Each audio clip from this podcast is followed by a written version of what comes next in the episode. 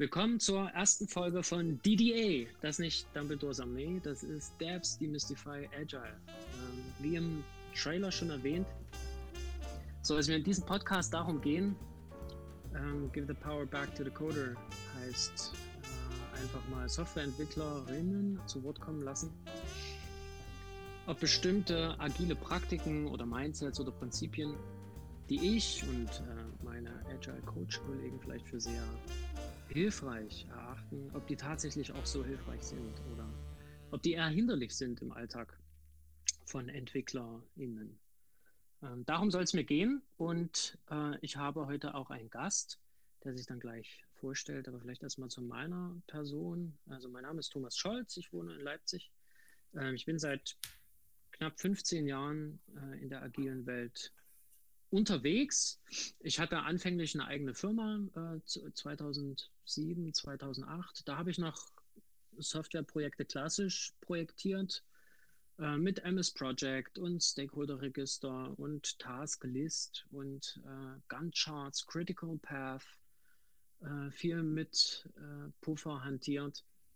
Und bevor die erste Zeile Code geschrieben wurde, hatte ich einen Top-Plan, wusste eigentlich ungefähr, wann das Projekt fertig ist Deshalb konnte man dann auch schon Marketing erzählen, wann irgendwelche Sachen rausgehen, à la Relaunch. Und ähm, ja, bin damit einfach ein paar Mal vor die Wand gefahren, äh, weil Entwickler dann so lustige Sachen sagen wie, na, wenn die Baustelle einmal auf ist, dann machen wir das ja gleich mit.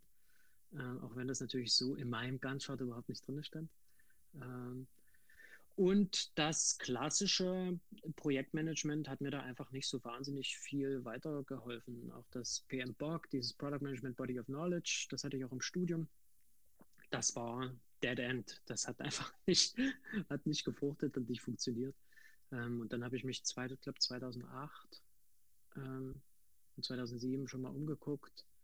Ähm, was denn, wenn klassisch projektieren, Softwareentwicklung, was denn, wenn das failt? So gibt es da irgendwas gerade, äh, als eine Art Silver Bullet, das vielleicht nicht, aber als eine Art Methadon. Und da gab es dann Scrum, war gleich das erste, was irgendwie bei Google auftauchte. Ähm, und dann habe ich mich damit beschäftigt.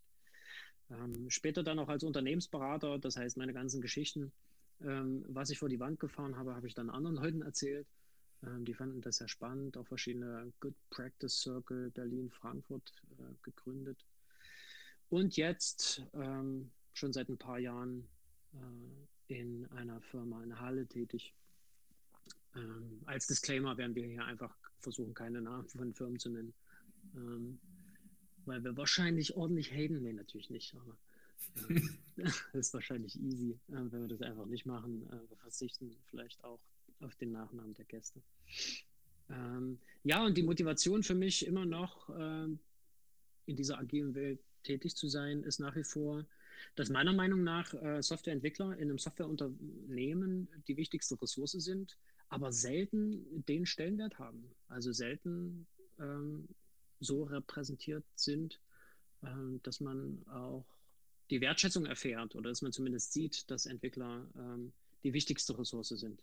Und um das einfach, um das zu leveln oder um das herzustellen in Unternehmen, das treibt mich einfach wahnsinnig an. Also äh, das ist nach wie vor meine Motivation zu arbeiten, jeden Tag irgendwie versuchen, das Beste zu geben. Nicht unbedingt für das Unternehmen oder das Produkt, bin ich ganz ehrlich, aber einfach für die Kaste Softwareentwickler, no offense. Ähm, denn ich habe sehr oft gesehen, dass, tja, wie beschreibt man es am besten ähm, diplomatisch? ich habe sehr oft gesehen, dass einfach Deadlines oktroyiert wurden, dass ähm, egal, Kontext-Switch, ich gebe dir jetzt einfach die Aufgabe und dann kannst du da in der Mitte aufhören, weil die nächste Aufgabe ist viel wichtiger. Also einfach Sachen, die, die man objektiv betrachtet, wo man nur mit dem Kopf schütteln würde, die halt, die sind dann halt okay mit Entwicklern. Und das ist ähm, für mich nach wie vor, wie gesagt, einfach ein Antrieb. Ähm, und deshalb auch der, der, der Podcast und deshalb auch die Idee des Podcasts, ähm, und um den Entwicklern immer mal die Möglichkeit vielleicht zu geben, bestimmte Sachen auch mal zu bewerten oder zu, zu sagen, hey, pass mal auf, das, was ihr euch da überlegt mit Sprints, Storypoints, Story Points, Burndown Charts ist äh, mächtiger Quatsch. Ähm, möchte man meinen, das passiert recht häufig, aber also wenn man zurückgeht, wie bestimmte Sachen, vielleicht auch wie Scrum oder Extreme Programming, das ist ja von Entwicklern für Entwickler. Ähm, und ich hatte so eine Art Aha-Moment, glaube vor zwei Jahren äh, bei einem Barcamp, da habe ich mich mit einem CPO von einem Leipziger Unternehmen unterhalten. Wir haben erst gesprochen, welchen Typo Negative Song wir jetzt auf die Playlist packen würden, wenn wir hier in Charge wären. Äh, und dann haben wir uns mal umgeguckt und dann sagt er, hast du eigentlich gesehen, wie viele Entwickler hier sind? Und dann habe ich gesagt, nee, habe ich noch gar nicht drauf geachtet. Und er sagte dann nicht mal 10 Prozent. Das heißt, von 150 Leuten waren da vielleicht irgendwie 10 Entwickler auf so einem Agile Barcamp. Und das, glaube ich, geht meiner Meinung nach in die falsche Richtung. Also dann entsteht so eine Art, das ist jetzt natürlich nur hypothetisch, aber da entsteht so eine Art Selbstbefruchtung. Ähm, incestuöses Brainstorming, wo einfach Agile Coaches, Change Agents, Organisationsentwickler, Scrum Master sich gegenseitig Sachen verkaufen, die eventuell voll am Nutzen für den Entwickler vorbeigehen. Lirum Larum, das war acht Minuten Introduction für den Podcast und für mich. Ähm, einfach mal set the stage für meinen ersten Gast der ersten Folge, der Fabian. Und ähm, mich würde einfach interessieren, ja, ein bisschen Background. Ähm, wo kommst du her? Was hast du vielleicht studiert? Wie bist du zum Entwickeln gekommen? Und warum hast du dich für das Entwickeln entschieden? Das ist für mich immer beson also besonders wichtig, die Motivation dahinter, vielleicht Probleme zu lösen. Das würde mich interessieren. Fabian. Okay. Ähm, hallo erstmal. Ich, ähm, Fabian, der Name ist schon gefallen. Ich habe einen, würde ich sagen, für einen Entwickler einen relativ normalen Werdegang. Ich habe mich äh, schon seit der Jugend mit Computern auseinandergesetzt. Damals natürlich mehr im Bereich Computerspiele und meine, meine Jugend mehr im Internet und in Internetcafés verbracht als in Schulen.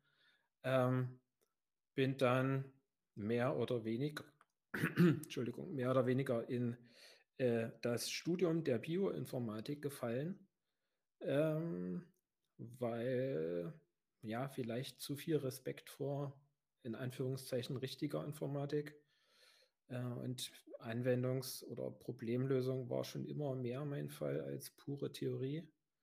Ähm, und als ein Abfallprodukt der, des Bioinformatikstudiums lernt man natürlich irgendwann mal Programmieren. Und ähm, dann ist irgendwann ein Bioinformatikstudium auch vorbei, auch wenn man lange braucht, wie ich. Ähm, und dann fragt man sich, hm, naja, Bioinformatik, das ist mehr oder weniger ein, äh, ein Problemfeld, was an Hochschulen existiert. Dann, wenn man da ja, eine Karriere verfolgt, dann besteht die darin, ähm, Probleme für Biologen äh, zu lösen, weil Biologen traditionell Angst vor Computern haben. Ähm, und wenn man aber einen, äh, eine akademische Laufbahn anstrebt, dann merkt man relativ schnell, dass das äh, ein Pyramidenschema ist. Ja? Wenn das 20 Leute anfangen, am Ende kann immer nur einer Professor werden. Äh, deshalb taugt das als Karriere nicht so wirklich. Also habe ich irgendwann gesagt, ähm, den Doktor, den kannst du klemmen und bin in, äh, auf Suche gegangen in der freien Wirtschaft und bin in einer Softwarebude gelandet, in der ich mich ganz wohl gefühlt habe und wo ich im Prinzip mein ganzes professionelles Flickzeug erworben habe, auch meine, meinen ersten, meine ersten Erfahrungen mit Agile. Genau. Und das ist, so, so geht es durchs ganze Leben. Also verrückt nach Computern und ähm, dann macht man, also macht man das zur Karriere irgendwie. Heißt, ähm, einen validen Datenpunkt, was Unternehmen anbetrifft. Ähm, aber das ist ja nicht wahnsinnig weiter schlimm. Äh, PhD oder Doktor dann einfach abgebrochen? Naja, im Prinzip schon. Es war, ja. es, es ging noch äh, überein mit, ich habe damals meine erste Tochter bekommen. Das ist sowieso nochmal so ein Moment im Leben, wo man alles überdenkt. Äh, und dann kam aber auch noch dazu, dass ähm, in Deutschland die, die Doktorarbeit ähm, ähm, oder in, in, welchem Verfahren oder in welchem Prozess die Doktorarbeit stattfindet, die ist äh, mehr oder weniger, also es schwankt stark. Es gibt sehr verschulte ähm, Doktorprozesse, das dann auch äh, wie in Amerika. In Amerika ist der Doktor ja mehr oder weniger eine Weiterführung des äh, Studiums mit äh, Doktorvorlesungen, wenn man es mal so sagen will. Und ähm, ich habe mich bei meinem Doktorvater einfach nicht wohlgefühlt, weil da im Prinzip überhaupt kein Mentoring äh, stattfand äh, und auch ähm, der, der Prozess des, okay, also ich wollte mich damals in, in ähm, Phylogenie wollte ich promovieren. Ähm, das ist quasi ähm, Stamm, Stammbaumerstellung. Äh, und das ist eine Sache, da war ich halt innerhalb von ein, zwei Monaten war ich am Ende besser als der Professor und habe gemerkt, dass er gar nicht so der Experte auf dem Gebiet ist.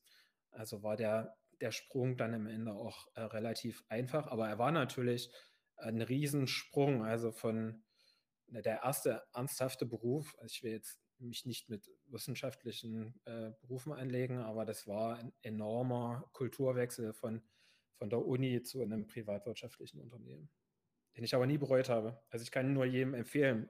Wenn du den Wechsel ansprichst, ähm, bist du dann ja wahrscheinlich schon ein, in eine existierende, ich würde es jetzt mal sagen, agile Organisation geschmissen worden. Also man landet dann da drinnen und muss sich dann erstmal zurechtfinden. Ist, war das ein Gegenstand, der, es ist ja komplett anders, äh, weil Universität eventuell anders arbeitet als die freie Wirtschaft?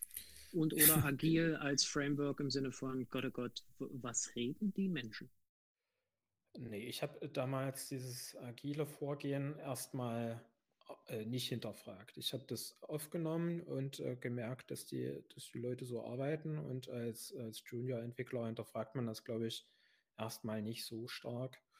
Äh, hat, ich habe genug damit zu tun gehabt, das überhaupt alles äh, zu verinnerlichen.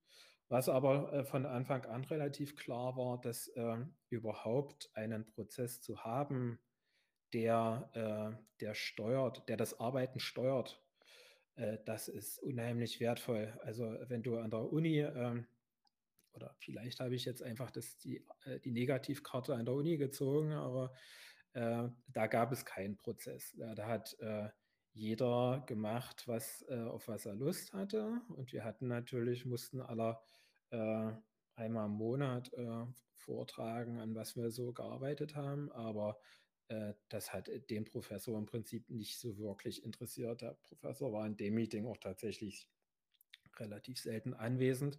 Da haben, haben sich dann die PhD-Studenten untereinander erzählt, woran sie gearbeitet haben. Und ähm, das in einer freien Wirtschaft, also mit, mit, mit, dem Übergang dann zu Agile, dass man, dass man dieses Meeting ernst nimmt, äh, dass man ähm, es in gewisser Weise, dass man Metriken entwickelt, ähm, dass sich auch über den Prozess, dass der Prozess ab und zu auch hinterfragt wird ähm, und auch einfach die, diese Richness äh, des Prozesses, also wenn man jetzt Agile vergleicht zu, wie es dann an der Uni war, wir treffen uns aller x äh, Wochen und erzählen einfach mal los äh, da fehlt schon die Struktur und viele dieser Meetings waren auch einfach äh, mehr oder weniger verlängerte Kaffeepausen. Ähm, und das war für mich ein wirklicher Aha-Moment. Ähm, und das äh, möchte ich nicht mehr missen. Also selbst wenn ich irgendwann, also ich würde sogar heute sagen, eine Firma, die nicht so arbeitet, wo ich, oder andersrum, eine, also ich möchte es nicht auf Agile festmachen, einfach äh, eine Firma, wo der Prozess nicht hinhaut und die auch keinen Prozess hat, um den eigentlichen Prozess zu hinterfragen, da würde ich nicht mehr arbeiten wollen. Vielleicht irgendwie zur Klärung, Agile ist ja per se kein Prozess so. Also wir reden ja wahrscheinlich von Scrum oder ähm, Scrum mit etwas Kanban, wobei Kanban auch ähm, wiederum kein, keine agile Praktik in dem Sinne ist, weil es von Toyota kommt. Ähm, aber kannst du, kannst du ein paar ein paar Buzzwords in die Runde schmeißen, bevor wir in den eigentlichen Praxistest gehen, ähm, wie das Framework heißt, wonach er arbeitet? Also wenn ich das richtig sehe, benutzen wir Scrum. Das heißt, wir machen äh, zwei wöchentliche äh, Sprints. Wir machen eine Daily, wo jeder äh, Entwickler äh, seinen Status quasi ähm, erklärt, ob er ob er Fortschritt macht oder ob er nicht, also ob er quasi blockiert ist. Und so beobachten wir uns so oder haben uns gegenseitig äh, im Blick, nicht im Sinne von aufpassen, sondern mehr im Sinne von, kann ich dir dabei helfen? Ähm, wir, wir schätzen unsere äh, Tickets, unsere Aufgaben äh, mit Story Points. Ich denke, das ist das ganz übliche oder das meist so äh, häufig vorkommende Modell. Höre ich sehr oft, sage ich mal. Und der eigentliche Praxistest, auf den ich jetzt hinaus will, das ist ganz gut, dass du ein paar Sachen wie, wie Sprint und Story Points schon angesprochen hast. Der ist quasi der Herzstück in dem Podcast. Also wir haben, ähm, ich habe mir überlegt, dass wir einfach immer drei Artefakte, würde ich es einfach mal nennen, ähm, äh, oder drei Werkzeuge haben, die wir immer bewerten lassen von, von allen Gästen. Und dann habe ich einfach ähm, a priori drei Sachen mir zufällig mal ausgesucht wo ich äh, dann immer mit einer Theorie starte, also was steht in den entsprechenden, in der entsprechenden Sekundär- oder Primärliteratur dazu. Äh, nur ganz kurz, äh, leider auf Englisch, aber vielleicht ist das auch ganz okay. Genau, dass wir die verschiedenen Artefakte dann einfach mal äh, ganz stupide bewerten, 0 bis 10, wobei dann 0 ist äh, MS Word Clippy oder Karl Klammer und 10 ist äh, Zeit haben für Refactoring, also rein vom, vom Nutzungsgrad. Ähm, wie sinnvoll bestimmte Sachen sind. Genau, dann einfach noch drei Sachen, die zufällig äh, ich mir ausgesucht habe. Kurzen Erfahrungsbericht, so es denn einen gibt. Und dann eigentlich schon Wrap-up. Wir starten in den Praxistest. Okay. Ähm, willkommen zum Praxistest, lieber Fabian. Wir starten mit dem ersten Werkzeug, das du bereits erwähnt hast, äh, mit dem Namen Sprint aus dem äh, Werkzeugkasten Scrum. Und ich ähm, zitiere jetzt einfach mal kurz aus dem Scrum Guide. Ken Schwaber, Jeff Sutherland äh, vom November 2020. Mm, in Englisch, tut mir leid, aber ähm, vielleicht nur kurz. Hier wird der Sprint definiert. Uh, Sprints are the heartbeat of Scrum, where ideas are turned into value. Um, they are fixed length events of one month or less to create consistency. A new sprint starts immediately after the conclusion of the previous sprint. All the work necessary to achieve the product goal, including sprint planning, daily scrum, sprint review, and retrospectives, happen within sprints. Ähm, weiter oben wird der Sprint dann noch erwähnt als Container, also als quasi Oftmals hört man dann auch timeboxed. Ähm, das heißt, dass es relativ wichtig ist, dass die Länge auch von so einem Sprint sich nicht groß ändert, weil man dann perspektivisch, kommen wir vielleicht auch noch drauf, wenn wir über Story Points reden möchten, immer mal rückschauend gucken möchte, wie viel schafft man denn eigentlich, ähm, ohne den Fehler zu machen, wie ich anfänglich alle Entwickler vor der ersten Zeile Code zu fragen, wie lange Werte wohl dafür brauchen und die dann sagen, äh, keine Ahnung, vielleicht eine Woche oder was, ähm, um das zu umgehen. Ähm, aber bleiben wir erstmal bei dem Sprint. Ähm, das war die Theorie. Für dich jetzt aus der Hüfte ähm, einfach mal eine Einschätzung deiner Erfahrung, ob das sinnvoll ist oder nicht. Und zum Schluss kleben wir dann einfach eine Zahl zwischen Clippy und Zeit für Refactoring zwischen 0 und 10. Kleben wir einfach eine Zahl an dieses Werkzeug Sprint. Mein lieber Fabian, du sagtest zwei Wochen Sprints. Elaborate. Ja. Zwei Wochen Sprints, naja, über die, über die Länge ähm, hm, kann man wahrscheinlich lange diskutieren. Ich kenne äh, Sprints mit einer Woche, Sprints mit einem Monat.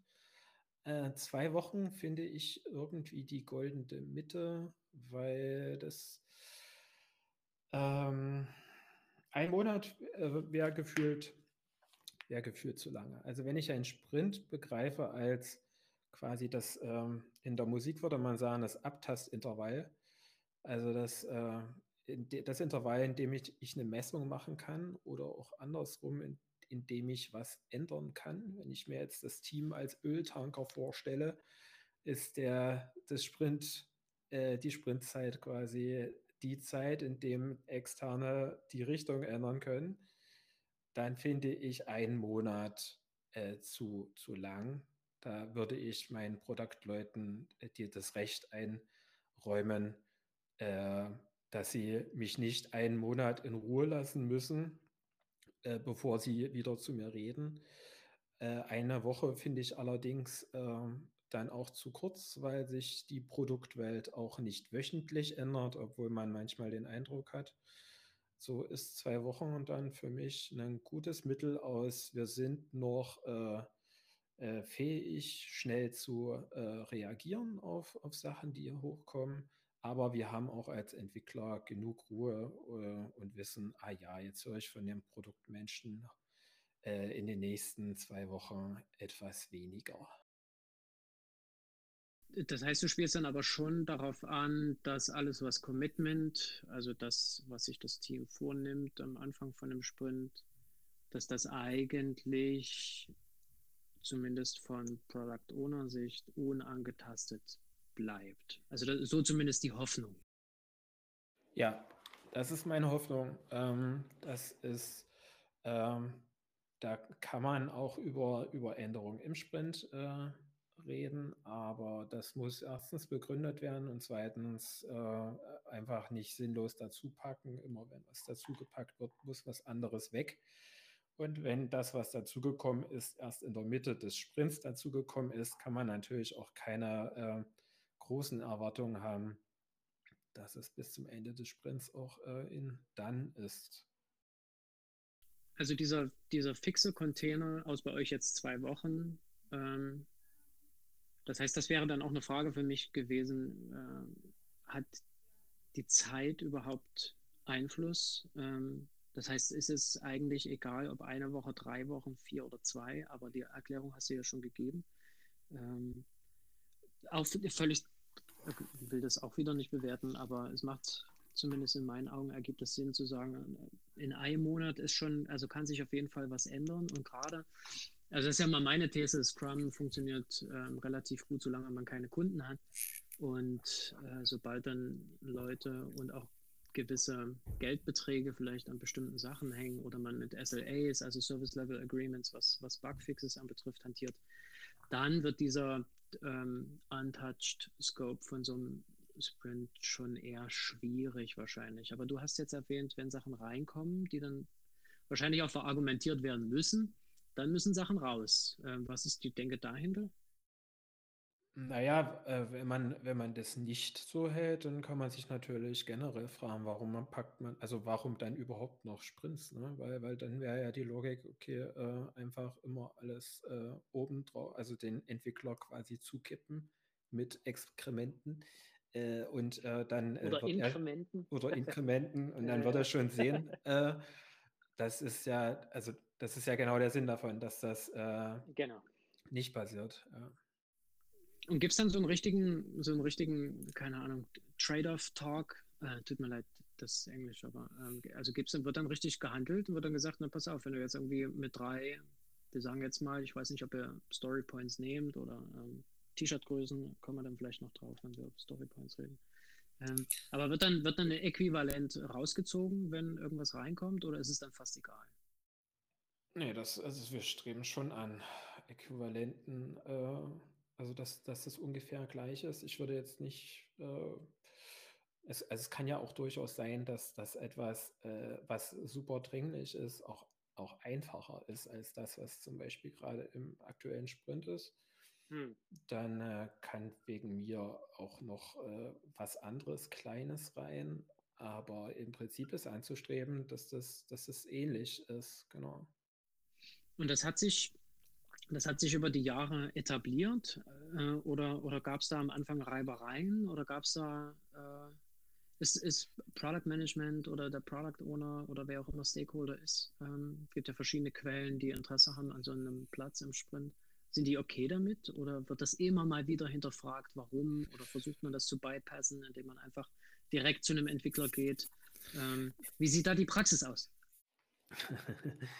Naja, ich denke, dass das äh, generell eine, äh, das, das, das, lässt sich wahrscheinlich auf, auf jeden Prozess äh, ähm, übertragen, dass äh, der Prozess dazu tendiert, äh, schleichend, äh, wenn man ihn denn nicht erhält, im, in der Entropie zu versinken.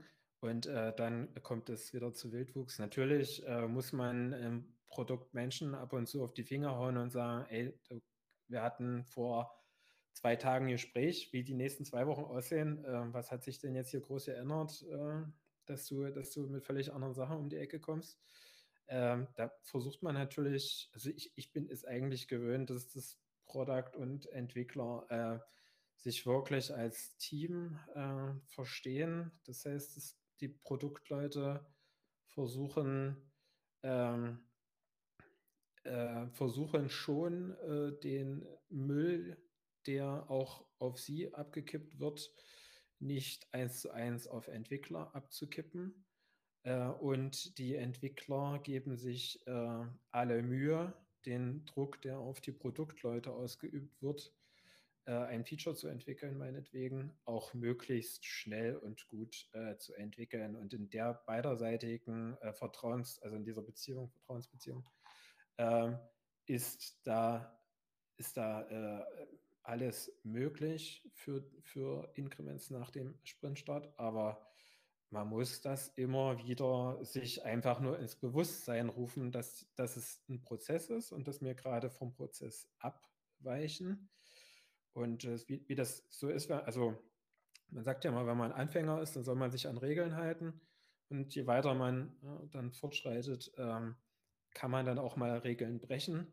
Aber man sollte nicht als Anfänger äh, glauben, dauernd die Regeln brechen zu äh, müssen oder sollen. Äh, das äh, bedarf Gründen. Das ist klassisches Schuhari, klassisches Danielson. Muss ja. zuerst Autos polieren. Ja. ja. Ähm, Gut, das heißt abschließend Sprint. Äh, Nochmal die Skala. 0 ist Word Clippy und 10 ist Zeit für Refactoring. Wo würdest du Werkzeug Sprint als Container Fixed Timebox ähm, einordnen? Ist für mich wahrscheinlich das wichtigste Instrument. Deshalb würde ich jetzt, wüsste nicht, warum ich nicht eine 10 geben soll. Okay, cool. Right on. Sehr gut. Ähm, Zweiter, zweites Tool, ähm, zweites Werkzeug im Praxistest wäre dann dementsprechend, du hattest es schon angesprochen, äh, Story Points. Also ein Glück macht ihr das. Ähm, jetzt, um das nicht zu werden, sondern einfach, weil dann äh, wäre der Podcast hier zu Ende. Hm. ähm, Story Points, da würde ich, ähm, da steht nicht relativ, steht glaube ich gar nichts drin in dem in, in Scrum Guide, äh, deshalb die Referenz zu Mike Cohn und seinem Buch Agile Estimating and Planning. Äh, der da sagte, um, story points are a unit of measure for expressing the overall size of a user story, feature or other pieces of work. Um, das heißt, hier würde ich unterstreichen lediglich overall size of a user story. And when we estimate with story points, we assign a point value to each item. The raw values we assign are unimportant. What matters are the relative values. Ähm, das heißt, eingangs erklärt er dann auch relativ gut, dass er irgendwie sitzt, äh, es hat ein neuer Italiener aufgemacht und äh, ja, wir wissen, glaube ich, wie groß der Salat ist. Und kann aber jetzt mit, mit 20 Unzen, äh, also mit einer, mit einer tatsächlichen Metrik relativ wenig anfangen und dann sollte er einfach, also für die Leute im Podcast, ich halte jetzt meine Hände vor mich und tue dann einfach so, als würde ich sagen, naja, der Salat ist so groß oder mache meine Hände weiter auseinander und sage, der Salat ist so groß. Also der the relative size ist halt in dem Moment wesentlich ähm, wesentlich spannender oder wesentlich ähm, wesentlich einfacher zu erfassen als ähm, irgendeine irgendeine Zahl in dem in dem Sinne. Deshalb habe ich eingangs auch erwähnt, also es gibt verschiedene Sachen ähm, in der agilen Welt, glaube ich, sagen wir mal, Work-Items zu schätzen. Äh, ich habe Unternehmen gesehen, die machen T-Shirt-Größen. Ich habe Unternehmen gesehen, die machen, äh, die machen äh, Walnuss, Orange, Melone, ähm, aber haben immer, und das ist, glaube ich, ganz wichtig, ähm, auch für die Fibonacci-Reihe, dieses 1, 2, 3, 5, 8, die haben immer eine Möglichkeit zu sagen, Orange sind zwei Walnüsse oder drei Orangen sind eine Melone. Also es gibt immer ein Muster dahinter oder eine Art System, um die Sachen untereinander zu vergleichen. Ähm, jetzt sagt Mike Cohn, Overall Size äh, gibt dann auch wahrscheinlich ähm, die Überlegung zu sagen, die Komplexität wird gemessen durch Story Points und oder äh, das adressierte Risiko, also je höher die Nummer, desto unsicherer sind wir uns, was dann auch wieder ein Signal sein könnte, vielleicht für einen Product Owner zu sagen, okay, da muss ich vielleicht nochmal zurück, muss ich, schieben wir ins Product Backlog, muss ich nochmal refine diese Story. Ähm, da würde mich einfach interessieren, Story Points. Jetzt habe ich die äh, Theorie vorgelesen. Wie sieht es denn bei dir aus? Story Points. Ähm, ist Mach eine, Zahlen. ja, ohne Frage eine sinnvolle Sache. Ich denke da aber, ach, ja, der Teufel liegt so im Detail. Ne? Also dieses ähm, 135 oder Small, Medium, Large. Ich denke, das äh, Tickets oder Issues so einzuschätzen, äh, ist, denke ich, sinnvoll, damit einfach auch der, ich meine, das ist ja auch einfach eine realistische Sache, dass wenn man in den zwei Wochen Sprint, äh, ist es ein Unterschied, ob ich mir 20 Small oder 20 Large Tickets nehme. Ja? Also wenn man sich wirklich vornimmt, die Sachen am Ende in dann zu haben, macht das einen Unterschied die wirklich, äh, ähm, also es gibt, es, bei Storypoints gibt es Themen, wo ich mir noch keine, kein abschließendes Bild gemacht habe und das ist äh, mehr oder weniger daran geschuldet, dass ich jetzt nicht jeden Tag über Agile Processes nachdenke. Aber ich bin schade. zum Beispiel in, ja, schade. äh, ich war in meinem ersten Team zum Beispiel in einem Team, was Bugs ähm, was Bugs geschätzt hat mit Story Points. Und ähm, dann auch irgendwann äh, die Konvention kam, äh, wenn wir, wenn nicht wissen, äh, wie, wie komplex das Ticket ist, äh, wir quasi das äh, Investigation betrachten und Investigations äh, per Konvention als fünf geschätzt werden, also als maximal große ähm, Sache äh, und äh, einfach dann als, äh, als ähm, Gegenpunkt, mein, das Team, in dem ich danach war, hat Bugs gar nicht mehr geschätzt ähm, und mit null bewertet. Und ähm, da bin ich einfach als Mensch, der Perfektion anstrebt, habe ich in meinem Kopf irgendwie immer noch diesen Modus. Ja, eigentlich kann nur eine von beiden Sachen richtig sein. Und ähm, ich denke, ich bin kein Fan von Team 1.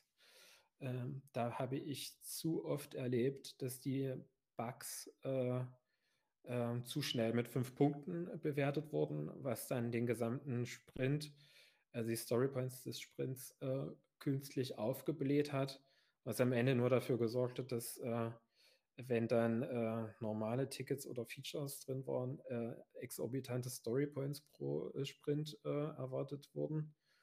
Oder, äh, oder im, im anderen Effekt auch, äh, dass das, wenn man dann so ein komplexes äh, Fünf-Punkte-Ticket in fünf Minuten gelöst hat, der Sprint auch relativ schnell leer war. Äh, was ein kleineres Problem ist, Arbeit kann man sich immer nachholen. Äh, aber Sinn des Ganzen ist das natürlich auch nicht. Ähm, also wenn man die, die Story als, als man macht die Story Points ja, um auch was messen zu können. Und wenn da so große Varianzen drin sind, dann ist das sicherlich nicht äh, im Sinne des Erfinders.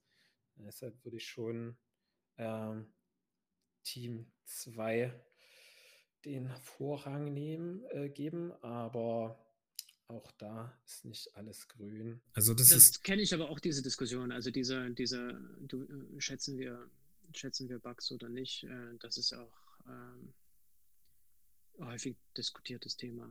Ich habe, also ich höre das zumindest nicht zum ersten Mal und ich kenne da auch die, die beiden Lager und ich kenne dann aber eigentlich auch Lager 2, mit dem ich äh, eher präferieren würde, die da sagt oder die dafür argumentiert und sagt, naja, warum wollen wir, warum wollen wir uns mit Storypoints selbst belohnen für Sachen, die wir anfänglich falsch gemacht haben und der Bug impliziert dann einfach Sachen, die nicht bedacht wurden oder äh, die der Entwickler ähm, einfach tatsächlich nicht auf dem Schirm hatte oder die standen nicht in den Akzeptanzkriterien, wie auch immer. Aber das fand ich dann immer ganz charmant, sich einfach nicht, ja, quote unquote, selbst zu belügen und zu sagen, naja, wir, wir sammeln jetzt trotzdem Velocity und Story Points für Sachen, die wir anfänglich nicht gemacht haben. Oder wir machen Follow-up-Tickets, das ist auch so eine, da stirbt immer ein Teil von mir. Ähm, so das ist ganz macht. beliebt bei uns. Ähm, ähm, das ist, also das hat dann aber was mit Context-Switches zu tun und ähm, ja, äh, da will ich jetzt eigentlich gar nicht weiter drauf eingehen. Aber also prinzipiell fahrt ihr diese 1, 2, 3, 5, 8 Schiene. Ähm, und dann wahrscheinlich, wenn ihr mit Storypoints hantiert, das für mich eigentlich Wichtige ähm, ist ja dieses Planning Poker. Also ähm, das Planning Poker dazu sagt äh, Mike, Mike Cohn, uh, Planning Poker brings together multiple expert opinions uh, to do the estimating. Das heißt, ähm, da sitzt dann das ganze Team zusammen und der Product Owner oder ein Moderator, wer auch immer, der liest dann vor und sagt, äh, das und das haben wir, haben wir vor, äh, das und das erwarten wir von euch, das und das Feature, die User Story, die Akzeptanzkriterien, die Constraints vielleicht. Ähm, und dann wird runtergezählt, klassisch jetzt, ne? 3, 2, 1 und alle halten entweder eine Karte hoch oder Finger oder über Remote ähm, packen sie das dann gleichzeitig in Zoom-Chat. Ähm, und dann muss meist Minimum mit Maximum miteinander diskutieren. Das heißt, man hat sofort äh, Knowledge Transfer innerhalb ein paar Minuten, weil alle haben ja das Gleiche äh, gehört, ähm, aber wahrscheinlich unterschiedliche Sachen verstanden aufgrund von unterschiedlicher Erfahrung vielleicht. Gibt vielleicht einen Senior-Entwickler, der das schon hundertmal gemacht hat, der klebt eine Eins dran. Gibt vielleicht aber auch einen Junior, der irgendeine neue Third-Party-Library am Start hat. Ähm, gibt dem Ganzen eine, eine 1, obwohl der Senior dem Ganzen eine 3 gibt. Also es entsteht einfach eine Diskussion im Team anhand des Gehörten, wo alle eigentlich ein bisschen was von lernen können. Nicht nur der PO, sondern auch Junior, Senior, wo so ein bisschen Level Set stattfindet, direkt im Planning oder wann man auch immer schätzt. Ähm, das finde ich ist das eigentlich Geile an Story Points, ähm, dieses Planning-Poker. Wie, wie handhabt ihr das? Ganz ähnlich, ja. Äh, also wir zählen nicht mehr bis drei. Äh, wir sind einfach ähm, der Meinung, dass äh, bei uns alle erwachsen sind und äh, sich keiner vom anderen beeinflussen lässt. Ach, jetzt zählt nicht 1, 2, 3, sondern, ja, okay, ich dachte genau. jetzt die Zahlen, die Story Points 3, das passiert bei euch nicht. Nee, nee, also okay, wir, okay. Haben, wir, wir, haben Seniors und äh, Juniors, also jetzt vielleicht auch kein Junior mehr, aber ich, ich würde schon sagen, dass bei uns alle so selbstbewusst sind, dass wenn sie eine andere grob andere Meinung haben, äh, das äh, auch äußern. Und damit ist auch, damit hat auch keiner ein Problem. Nein, ähm, sonst ja, der, also äh, mein, das hast du gerade äh, äh, als, als das Key Feature quasi vorstellst, lebt und stirbt nach meinem Verständnis natürlich mit, wie, wie äh, intensiv beschäftigen sich die Entwickler vorher mit den Tickets, die im nächsten Sprint stecken. und da ähm, ist schon, dass das schläft. Also da muss man hinterher sein. Ja, äh, ja. Weil das, das hat man äh, wirklich, äh, das schläft sehr gern ein. Das, man hat als Entwickler seine Tickets äh, vor der Nase und ähm, nicht unbedingt die nächsten. Und so eine Diskussion lebt natürlich davon. Also ich habe das ganz oft, dass wenn ich an einem Ticket arbeite, äh, und dann mittendrin mir eigentlich überlege, also jetzt eigentlich noch die und die Frage dazu, wie soll das denn werden? Also das Grundkonzept des Tickets habe ich schon verstanden, aber es gibt dann noch diesen einen Edge Case und dann, das sind Sachen, die eigentlich im, äh, im, beim Planning Poker äh, auftreten müssten. Aber das ist eine schwere Sache. Ne? Also aber ich glaube, ja, ich ja. glaube auch, das ist Nature of the Beast. Äh, Entschuldigung, wenn ich dich ja. unterbreche, aber hier muss ich einfach so einen, so einen Mary Poppins, glaube ich, Satz fallen lassen. Ähm, Software Development is a Knowledge Creating Process. Also genau diese Edge Cases sind halt die Sachen, die du erst lernst, wenn du die erste Zeile Code schreibst. Wenn du drinnen bist in der Baustelle, wenn du rechts und links geguckt hast, ähm, wo findet das eigentlich statt? Wie alt ist der Code? Wer hat den also wenn du jetzt nicht grün Gibt es den noch? Genau, gibt es den Firma? Typ noch? Äh, genau. Oder war das der CEO, 90 Build? Ähm. Das sind ja alles Sachen, die kenne ich von anderen Firmen, natürlich nicht von meiner eigenen äh, Spaß. Ähm, das sind alles Sachen, die lassen sich a priori natürlich einfach nicht, nicht abdecken. Und gerade Edge Cases, die entstehen dann halt einfach. Ähm, aber wenn ihr, du hast jetzt noch mehr darauf angesprochen, auf eigentlich sollte ein Entwickler sich die Sachen, jetzt Stichwort, was ist ich, Backlog Grooming oder Product Backlog Refinement, wie auch immer man das nennt. Das heißt, bevor man eigentlich in dieses Planning geht oder bevor man sich eigentlich Sachen anguckt ähm, oder bevor der Product Owner Sachen vorstellt, die er gerne äh, gebaut haben möchte, siehst du es ein bisschen als Pflicht vielleicht auch, äh, der Entwickler sich die Sachen vorher mal anzugucken, um ähm, vorbereitet mit Fragen dann auch schon zum Planning zu kommen. Und das hat dann wahrscheinlich auch Qualitätseinfluss auf die Schätzung. Äh, das ist deine Arbeitshypothese? Würde ich, ja, definitiv. Also das, das kann man ja auch ruhig timeboxed vorher äh, sich am gleichen Tag äh, vornehmen, einfach eine Stunde äh, vor dem eigentlichen Meeting. ist meist sowieso nicht mehr so viel los. Es ist ja das Ende des Sprints. Ähm, ja, also das er, erhöht die Qualität der Diskussion ganz, ganz enorm und auch äh, ne, im Neben, äh, nebenbei erhöht es auch die Qualität der eigentlichen Tickets, äh, weil, weil die Tickets äh, halt klar geschrieben werden müssen, was denn hier eigentlich äh, gemacht werden soll. Wenn das vorher, wenn das vorher auffällt, äh, dann kann man noch dafür sorgen, dass nicht das Sprintplanning explodiert, äh, indem das dann alles ins Sprintplanning äh, geschoben wird. Also ich habe auch schon Sprintplannings durch, wo vielleicht vier oder fünf Stunden Sprintplanning war. Und ich habe schon Sprintplannings durch, wo eine halbe Stunde das ganze Planning gedauert hat. Also das ist eine, ähm, eine Teamkultur-Sache und das, äh, das sind alle Teilnehmenden gefragt, dass, äh, dass äh, die Qualität oder die Effizienz des Meetings äh, zu steigern. Ja. Also äh, ich höre da heraus, äh, halbe Stunde, halbe Stunde Sprintplanning besser als vier Stunden Sprintplanning. Naja, also. Ähm, also aus deiner Perspektive. So, halbe Stunde Meeting besser als vier Stunden Meeting oder vier Stunden Meeting besser, weil viel detaillierter und wir wissen, was wir zu tun nee, haben? Nee, also da, wenn ich, ich hätte mich jetzt um eine klare Aussage äh, herumgedruckst. Äh, ja, das habe ich raus, das habe ich, hab ich mitbekommen. Das habe ich mitbekommen. Aber äh, jetzt, die, halbe Stunde oder vier? halbe Stunde. Mhm. Also ich, ich bin einfach kein Freund von Meetings, die über eine Stunde gehen weil, weil die kognitive Fähigkeit einfach absolut nachlässt. Und nach, nach drei Stunden kann mir keiner sagen, dass er noch irgendwelche Tickets sinnvoll estimaten kann. Dann hat irgendwann keiner mehr Bock. Irgendwelche Leute sagen Zahlen und dann geht es ja, durch. Das ist, ähm, da habe ich äh, auch ein Problem mit gehabt in meiner klassischen, klassischen Projektierungszeit. ähm, over, overrating, underrating. Ähm, und zwar war das dann in dem Fall so ein bisschen die, die Denke seitens der Entwickler. Jetzt kommt der Typ wieder da mit seinem komischen Klemmbrett äh, und seinem Hemd und will von mir wissen, wie lange ich brauche für den Task. Da sage ich dem einfach eine Woche, denn wenn ich jetzt damit starte, dann steht er erst in einer Woche wieder bei mir am Schreibtisch, also ohne zu wissen, wie lange er wirklich braucht. Ähm, und der, der Gegenentwurf dazu war dann halt, was, äh, der Typ da drüben am anderen Tisch, der hat gesagt, der braucht dafür nur einen Tag, dann machst du das hier in vier Stunden so. Beides ist natürlich unglaublich falsch, ähm, aber hat wahrscheinlich mit dem Kontext zu tun, wann und wie man die Leute fragt, äh, wie komplex oder wie groß bestimmte Sachen sind. Ähm, und das heißt, nach drei Stunden kann ich auch verstehen, wenn man dann in eine der beiden Kategorien reinfällt und sagt, hier Default 3, I don't care anymore. Ähm, aber guter, guter Hinweis ähm, an alle Hörer da draußen.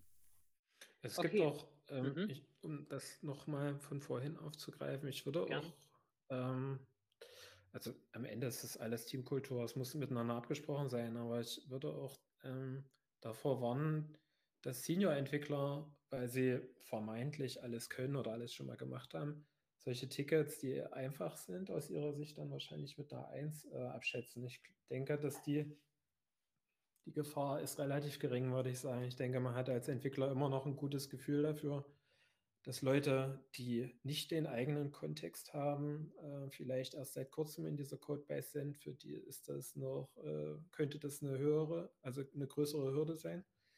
Das sollte jeder Senior können. Also nur weil man selbst, also das ist ein generelles, äh, hat jetzt auch nichts mit Softwareentwicklung zu tun, das ist einfach ein menschliches Problem.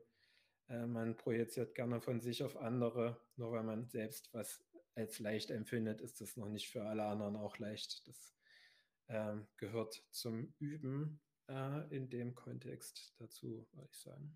Was dann ja wieder eine Brücke schlagen würde zum Mike Cohn, der sagt, uh, expressing the overall size das heißt, selbst Sachen, die relativ leicht sind, ich glaube, es gab irgendwann auch mal einen Blogpost, ähm, dass 10.000 Briefmarken anlecken und Heart Surgery eigentlich die gleichen Story Points bekommen sollten, äh, weil Overall Size äh, im Endeffekt das gleiche ist. Ähm, ja. Aber auch das ist äh, gern gesehenes Thema auf Lean Coffees, auf Meetups. Ähm, da gibt es wahrscheinlich kein wirkliches Silver Bullet dafür oder keine wirkliche äh, allumgreifliche äh, Konvention oder Definition. Ähm, könnt ihr mich gerne correct me if I'm wrong, aber ähm, ja.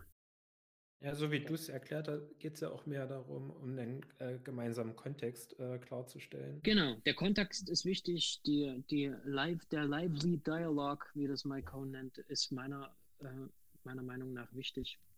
Äh, es spielt sich dann ja auch eine Routine im Team ein, äh, auch einer der Gründe, warum man nicht ständig Teams wechseln sollte ähm, und auch Teams bauen sollte, die irgendwie crossfunktional in einem Kontext arbeiten und nicht an fünf Leute sitzen in einem Raum, die an fünf verschiedenen Projekten arbeiten. Alles schon gesehen.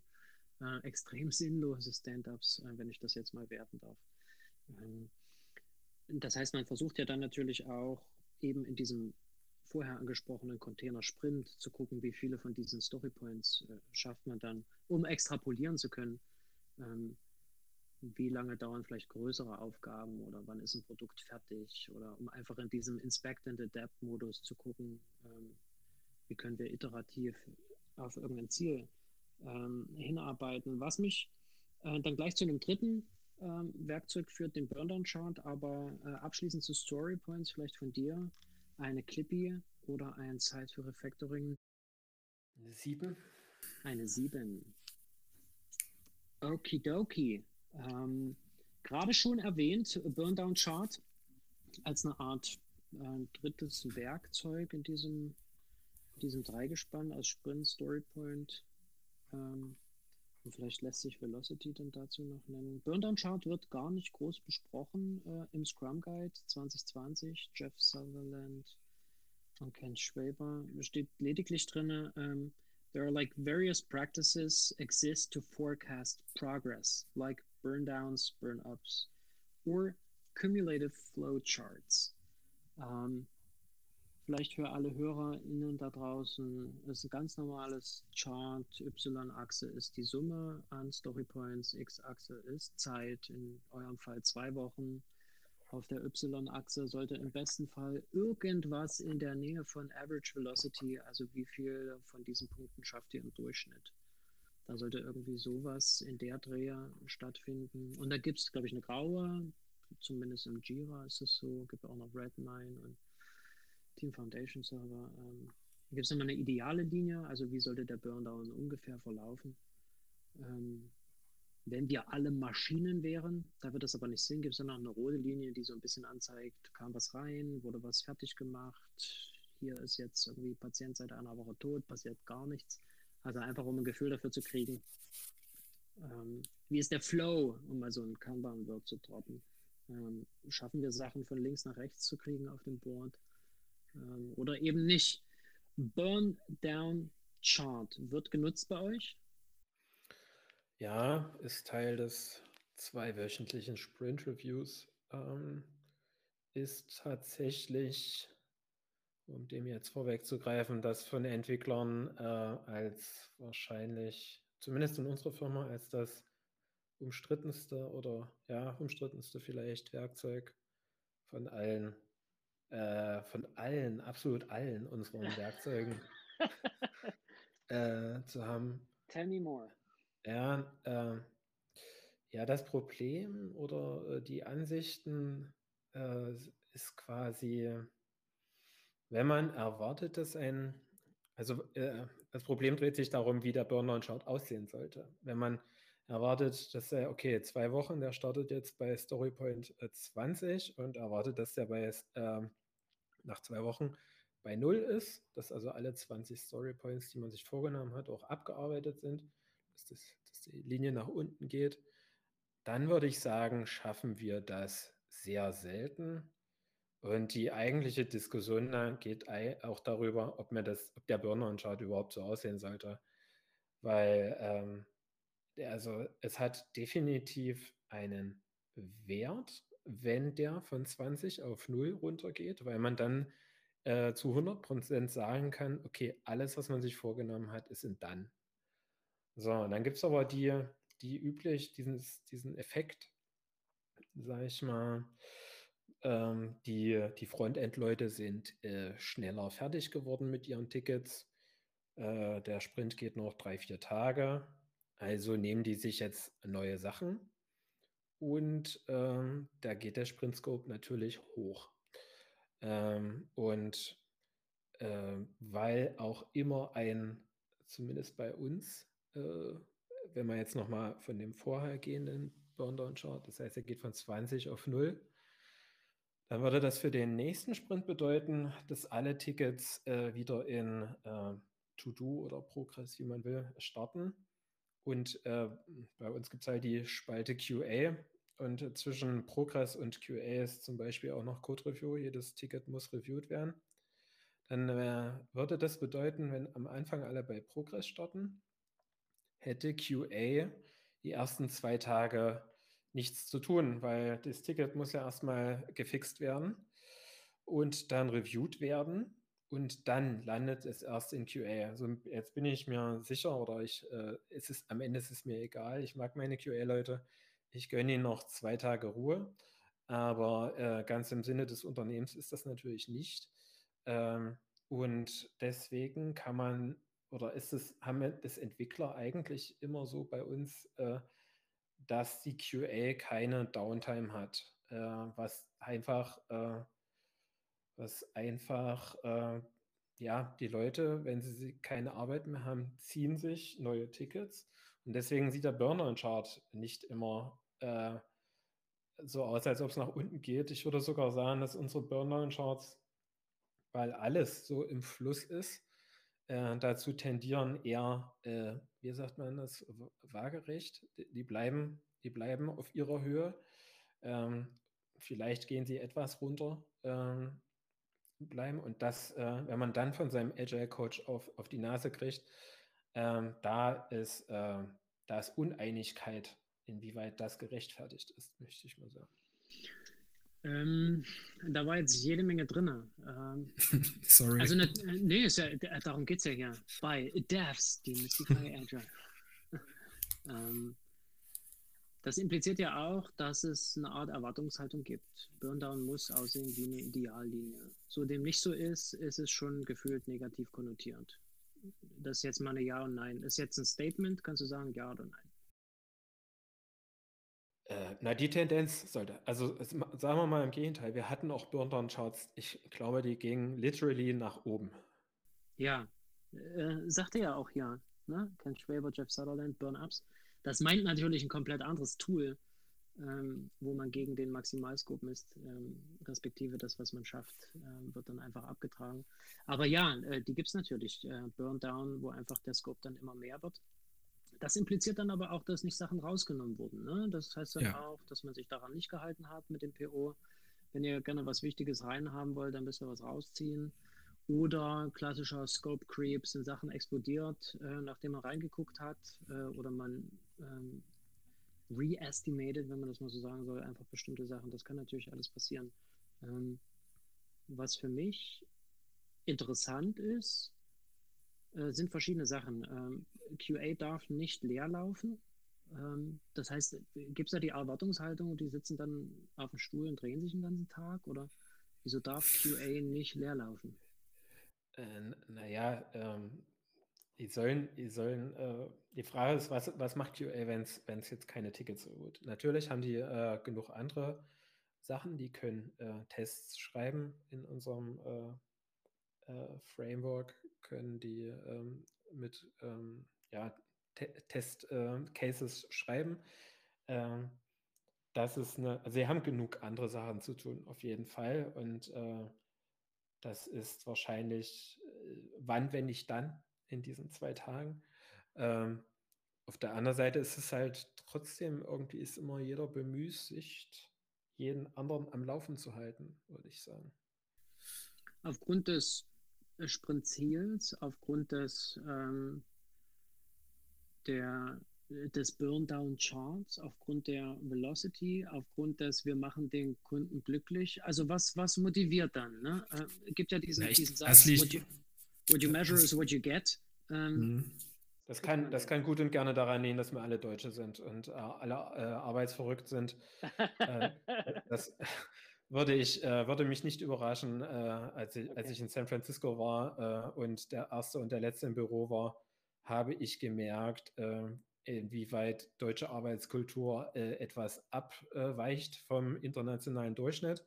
Okay. Ähm, das, das würde ich eher auf die, auf die deutsche Karte. Der, der Deutsche ähm, äh, identifiziert sich sehr stark mit, mit Arbeit und äh, wer viel arbeitet, der ist viel wert, so würde ich das sagen. Deshalb Okay. Ja, haben auch weniger ein Problem ähm, zu sagen, ich arbeite viel äh, und, und mache jetzt hier mal nicht äh, etwas langsamer. Aber äh, ja, das würde das würd ich jetzt als das Haupt. Also da würde ich sagen, da hat keiner jetzt irgendwelche Metriken im Kopf, die erfüllt werden müssen. Den Burndown-Chart äh, gucken die meisten auch nur, äh, was weiß ich, also einmal spätestens dann zum Sprint-Review an. Äh, das ist einfach eine Kultursache in unserem Land. Darauf würde ich es jetzt schieben. Ähm, vielleicht abschließende Frage noch zu Burndown Chart. Ist das, ähm, fühlt sich ein guter Burndown Chart anders an als so ein, so ein Bumpy Burndown Chart, der quasi einfach nur horizontal irgendwie von links nach rechts geht? Also gibt es da für euch Unterschiede, wenn, wir, wenn ihr drauf guckt? Oder ist es eigentlich Wurst? Nee, äh, mir gefallen Sprints, die bei Null am Ende landen, deutlich äh, besser. Warum weil ist man das so? das, warum? Ja. Äh, weil das Gefühl, was geschafft äh, zu haben, also äh, einfach in dem Moment, in dem du bei Null angekommen bist, hast du wahrscheinlich einfach mal fünf Sekunden Zeit zu äh, durchzuatmen oder äh, aktiv zu gucken, äh, auf was alles äh, geschafft wurde. Wenn du immer irgendwas in, in Progress hast oder To-Do, hast du einfach das Gefühl, immer äh, so ein Päckchen mit dir zu schleppen. Und äh, wenn immer Leute was nachziehen, dann wird das Päckchen auch nicht weniger. Und das ist einfach deutlich angenehmer, wenn du auch mal siehst, okay, das Päckchen wird jetzt immer weniger und irgendwann ist es null und dann habe ich vielleicht auch mal zwei Tage etwas einen, einen ruhigeren äh, Tag. Das ist. Also Shoutout an alle äh, POs, CEOs da draußen. So ein, so ein leerer Sprint hat auch einen psychologischen Aspekt. Also Ja. das äh, Durchatmen, wenn man so einen Sprint mal schafft, äh, muss ja nicht, muss ja nicht unbedingt dieses, wir haben das als Team geschafft und ziehen unsere Shirts aus und trinken viel Bier, ähm, sondern es hat wahrscheinlich einfach auch so einen mentalen Aspekt, äh, würde ich jetzt einfach mal rein interpretieren.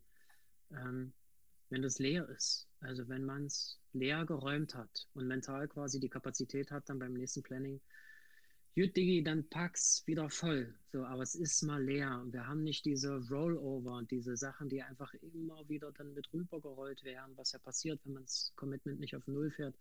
Ähm, das hat für dich schon einen psychologisch hohen Stellenwert. Ja, also auf jeden Fall, das ist auch, das, ich glaube, dass das kaum ein Entwickler abstreifen äh, würde. Das habe ich von mehreren Menschen schon gehört, dass das eine sehr angenehme Sache ist, tatsächlich mal bei Null anzukommen. Also ist das Tool per se, ob das nun Burn Down, äh, CFC, also dieses Cumulative Flowchart oder so ein Burn Up oder wie auch immer, irgendwelche Epic Boards, ist eigentlich, eigentlich egal. Aber das bloße Gucken auf so ein Board, egal ob jetzt virtuell oder wirklich als Whiteboard im Büro, und man hat alles nach rechts geschoben, kann es dann vielleicht zerreißen und wegschmeißen, das ist ein Gefühl, das gilt es zu wiederholen oder das gilt es zu fördern. Nicht unbedingt zu fordern, sondern Prozesse dafür anzulegen, dass das okay ist. Heißt, Overcommitment ist so ein Ding. Also man nimmt sich einfach immer mehr vor, als man tatsächlich schafft. Und oder POs meinen, ähm, dass irgendwie 50 Prozent mehr als Average Velocity doch ein reasonable Scope ist für einen Sprint.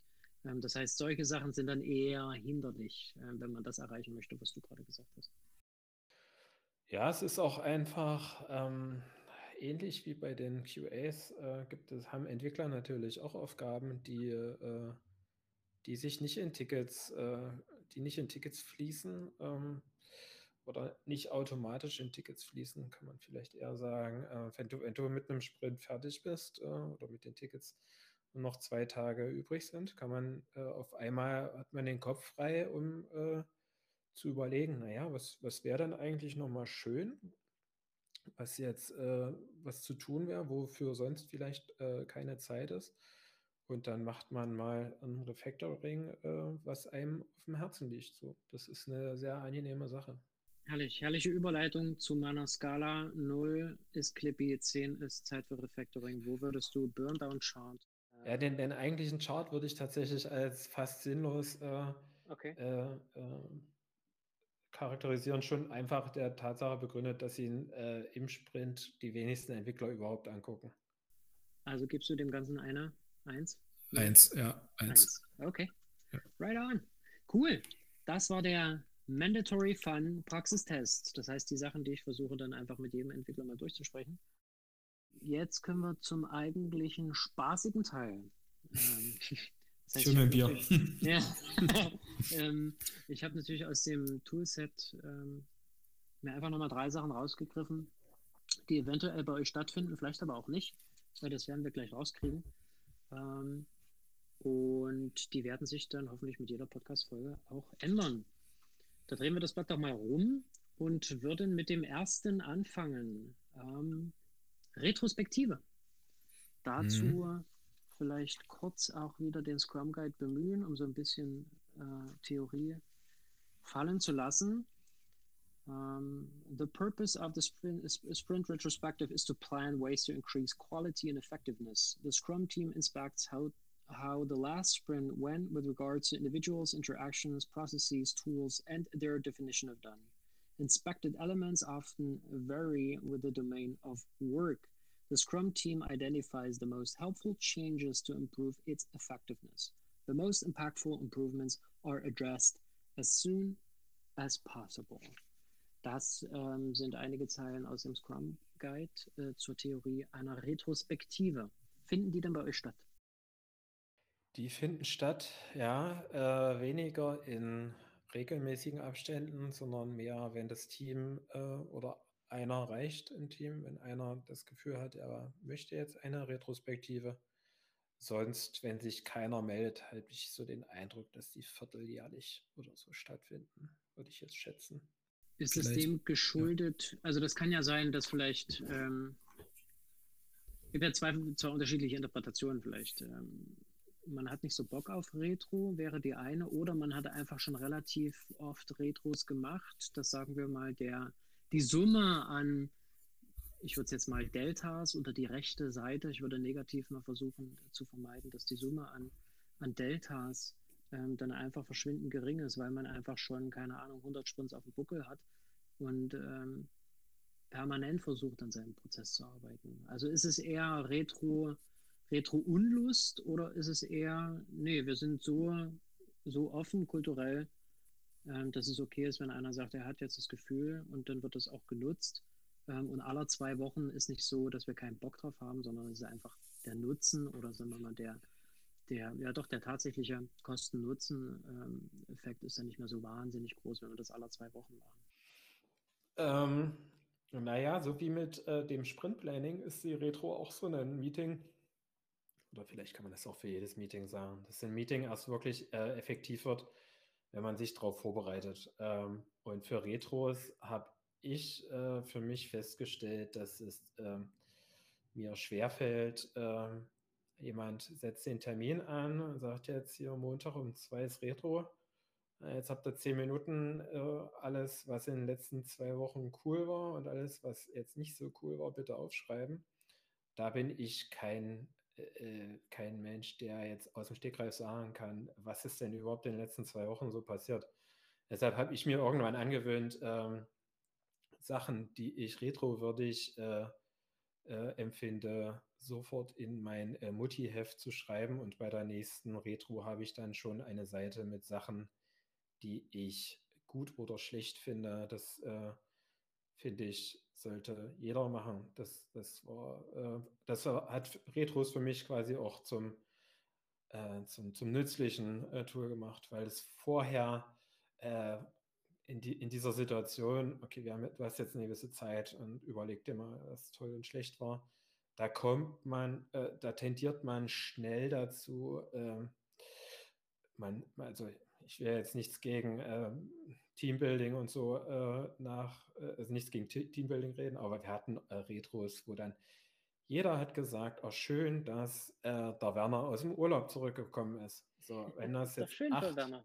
Das ist schön für den Werner und das ist schön fürs Team und alles ist, jetzt können wir uns mal alle anfassen und singen, guck mal, ja, das ist, äh, da will ich nicht gegen reden, das ist eine, ähm, eine wertvolle Sache.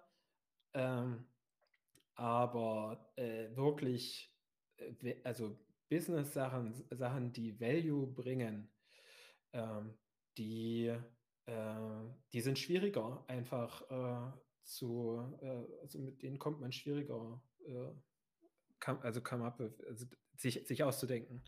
Ähm, und ähm, da ist es ganz hilfreich, wenn man, äh, wenn man einen Geistesblitz hat äh, oder wenn ein genau in der Situation, in der man noch aufgeregt ist, weil irgendwas schlecht gelaufen ist, äh, sich einfach eine Notiz macht, ähm, dass das äh, bei der nächsten Retro bitte ein Thema sein sollte. Und oder ähm, Kaizen-Meetings, also die dann, da können wir dann auf die nächsten zwei Sachen, da kannst du dir dann in the interest of time noch eins aussuchen, aber dass man einfach, wenn was nicht gut läuft, direkt an dem Zeitpunkt versucht ähm, zu fixen oder zu, äh, sich zu verbessern. Ob das nun KVP oder Kaizen ist, aber einfach wenn irgendwie Fehler entstehen oder ein Limit, ähm, das heißt die, die Menge an Aufgaben zu viel ist, an dem man arbeitet, dass man dann guckt, was können wir denn verbessern und nicht nach zwei Wochen, wo genau das eventuell passiert, was du sagst. Ähm, man muss sich erstmal überlegen, was war denn überhaupt und dann sind die Sachen vielleicht wischiwaschi oder man muss zusätzlich ein Muddy-Heft führen. Ähm, okay, das heißt, ähm, bin gespannt. Äh, 0 bis 10. Clippy ist die 0, Zeit für Refactoring die 10. Zwischen 8 und 9, würde ich sagen. Ah ja, doch, okay. Mhm.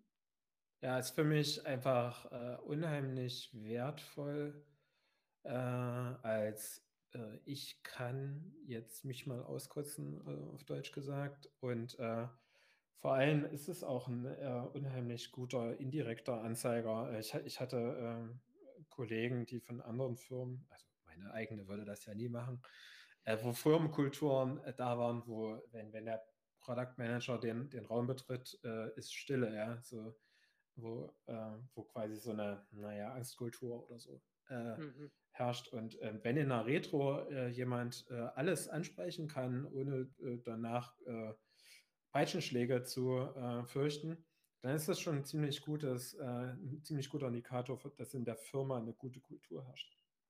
Und dann fast auch unabhängig, ob man den dann nun alle zwei Wochen macht oder einmal im Monat. Ähm. Ja, ja. Guter Trick, wenn man äh, äh, für, auf Jobsuche ist in einer Firma und die Firma das auch mitlässt, äh, mitmacht, äh, tatsächlich mal in einer Retro dabei zu sein. Ah, ja. Ähm, das wäre, denke ich, sehr erhellend. Äh, das kann man immer noch weg, wegrennen. Das ist ein guter Punkt, habe ich noch nie drüber nachgedacht. Aber äh, klar. Ist mir auch gerade erst gekommen. nee, das ist äh, spitze, schreibe ich mir gleich auf, verkaufst als meine Idee. Nee, finde ich richtig ja. gut. ähm, in the interest of time, ähm, du kannst jetzt dir von den letzten zwei noch eins aussuchen und dann reden wir kurz noch darüber.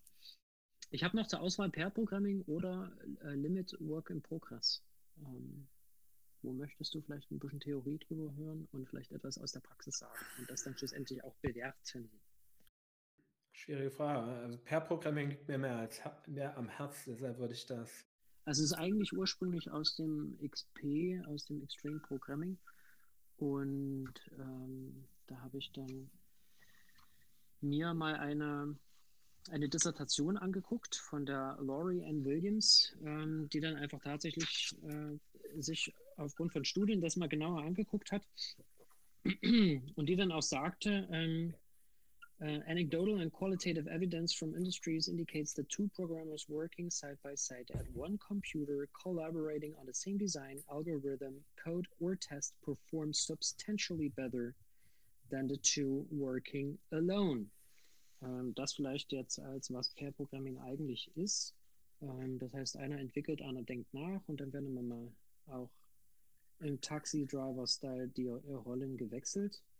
Ähm, Und da gibt es jetzt noch so ein paar Hinweise. Uh, collaborative pairs achieve a higher quality level for programming products. Pairs had 15% less defects in their code.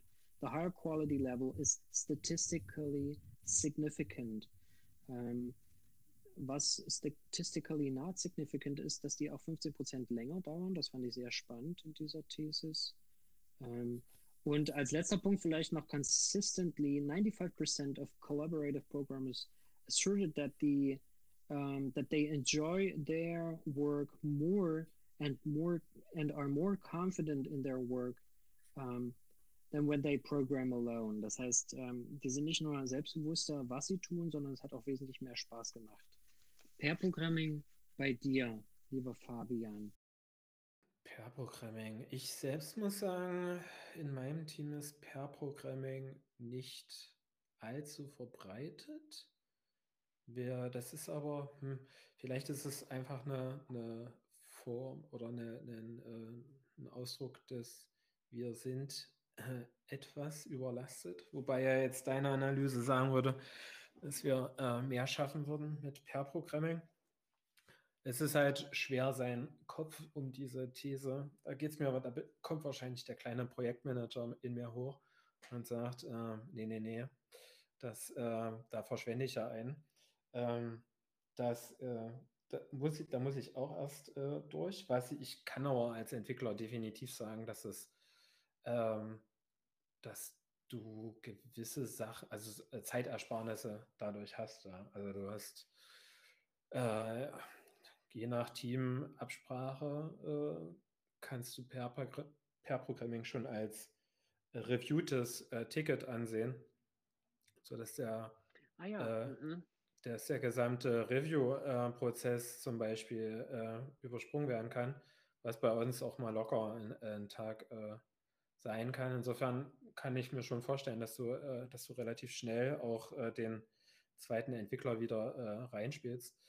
Ähm, was ich, äh, also ich, mir macht es einfach Spaß, im Team zu arbeiten. Äh, dass die Male, die ich per oder Mob-Programming gemacht habe, das hat mir sehr viel Spaß gemacht.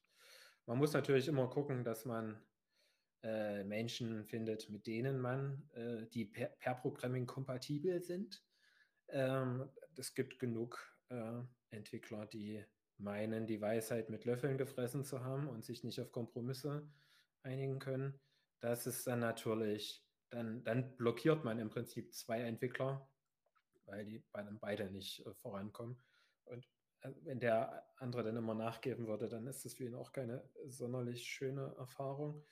Äh, aber an sich würde ich es mir mehr wünschen. Ja, doch, würde ich sagen.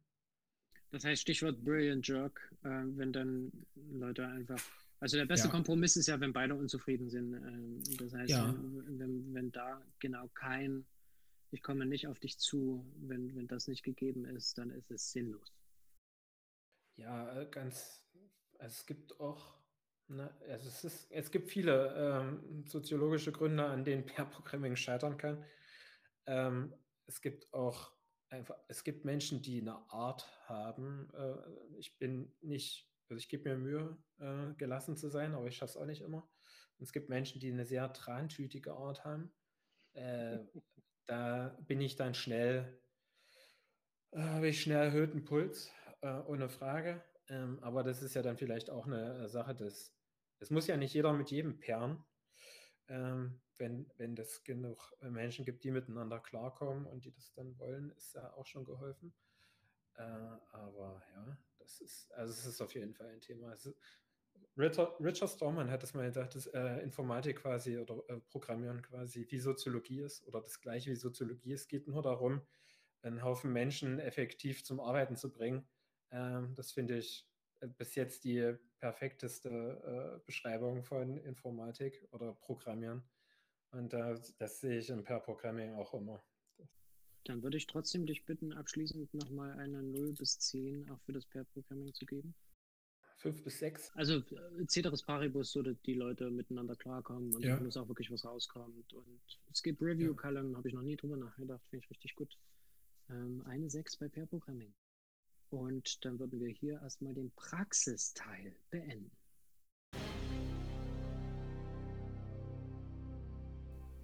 Mein lieber Fabian, ich bedanke mich recht herzlich bei dir für deine Zeit, für deine Mittagspause und ein bisschen von deinem Arbeitsalltag. Äh, ich nehme an, der Sprint ist bereits leer bei euch, deshalb hast du Zeit für mich. Ja. Vielen Dank, Fabian. Gerne. Hat Spaß gemacht.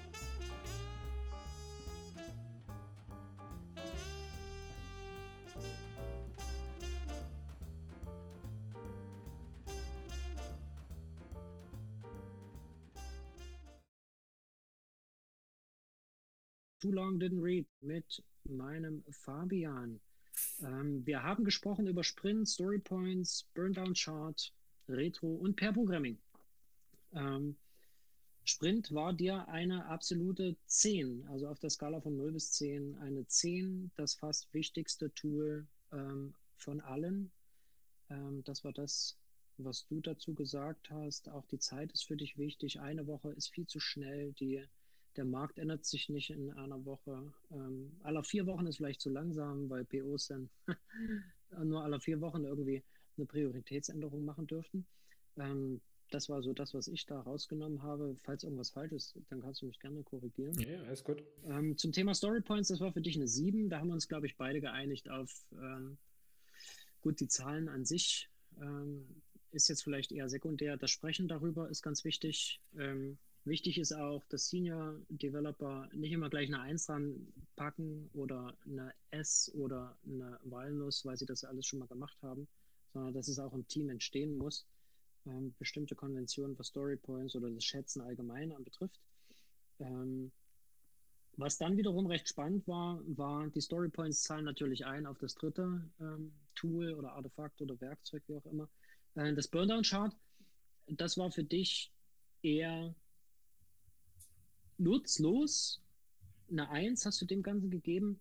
Ähm, nicht aus dem Grund, es ist sehr schön, wenn so ein Sprint alle läuft oder wenn die Sachen von links nach rechts gehen, wirklich alle, sondern das Gucken auf das Burndown-Chart oder das, das Verglorifizieren dieses Burndown-Charts oder dieses explizite Anbringen, das guckt euch mal die Kurve im Sprint-Review an, das ist eher nutzlos. Also dieses Schaffen von Commitment und eine leere To-Do oder in Progress-Spalte mal durchatmen können, vielleicht auch mal Zeit für Refactoring, wir fixen mal einen Test oder ähm, wir machen mal ein paar Sachen, zu denen ich sonst nie komme. Das ist wesentlich wichtiger, als ob man nun Burn-Down, Burn-Up oder Cumulative Flowchart, wie auch immer man den Fortschritt misst. Das ist wesentlich wichtiger für dich ähm, und äh, aus deiner Erfahrung heraus.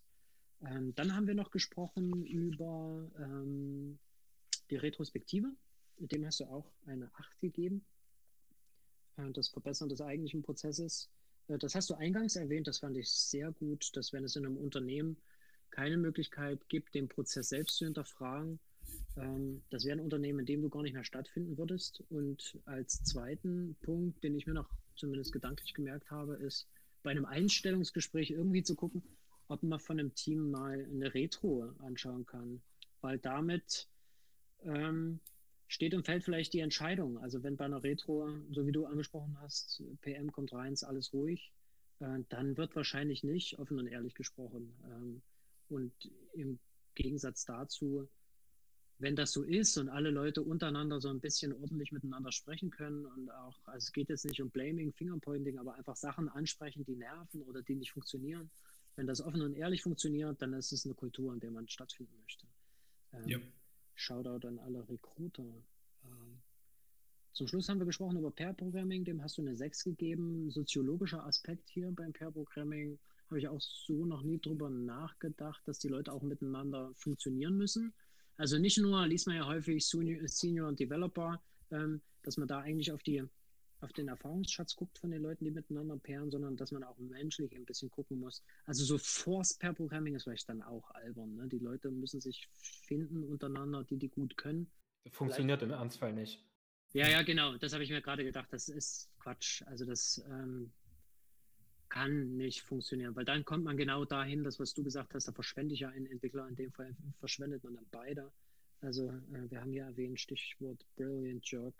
Ähm, Kompromiss oder erkenntnisresistent, kompromissresistent, ähm, dann kann man es eigentlich auch sein lassen per Programming. Aber abschließend auch, wenn das wirklich funktioniert, die beiden gut funktionieren, gut miteinander arbeiten können, spart man sich Code Review und hat dann auch Zeit ähm, gewonnen am Ende des Tages. Und so wie das ähm, die liebe, gute Laurie Ann Williams in ihrer Dissertation auch sagte, dass Qualität und eben der Spaß äh, dann auch steigt. Das war Too Long Didn't Read mit dem Fabian bei Devs Demystify Agile.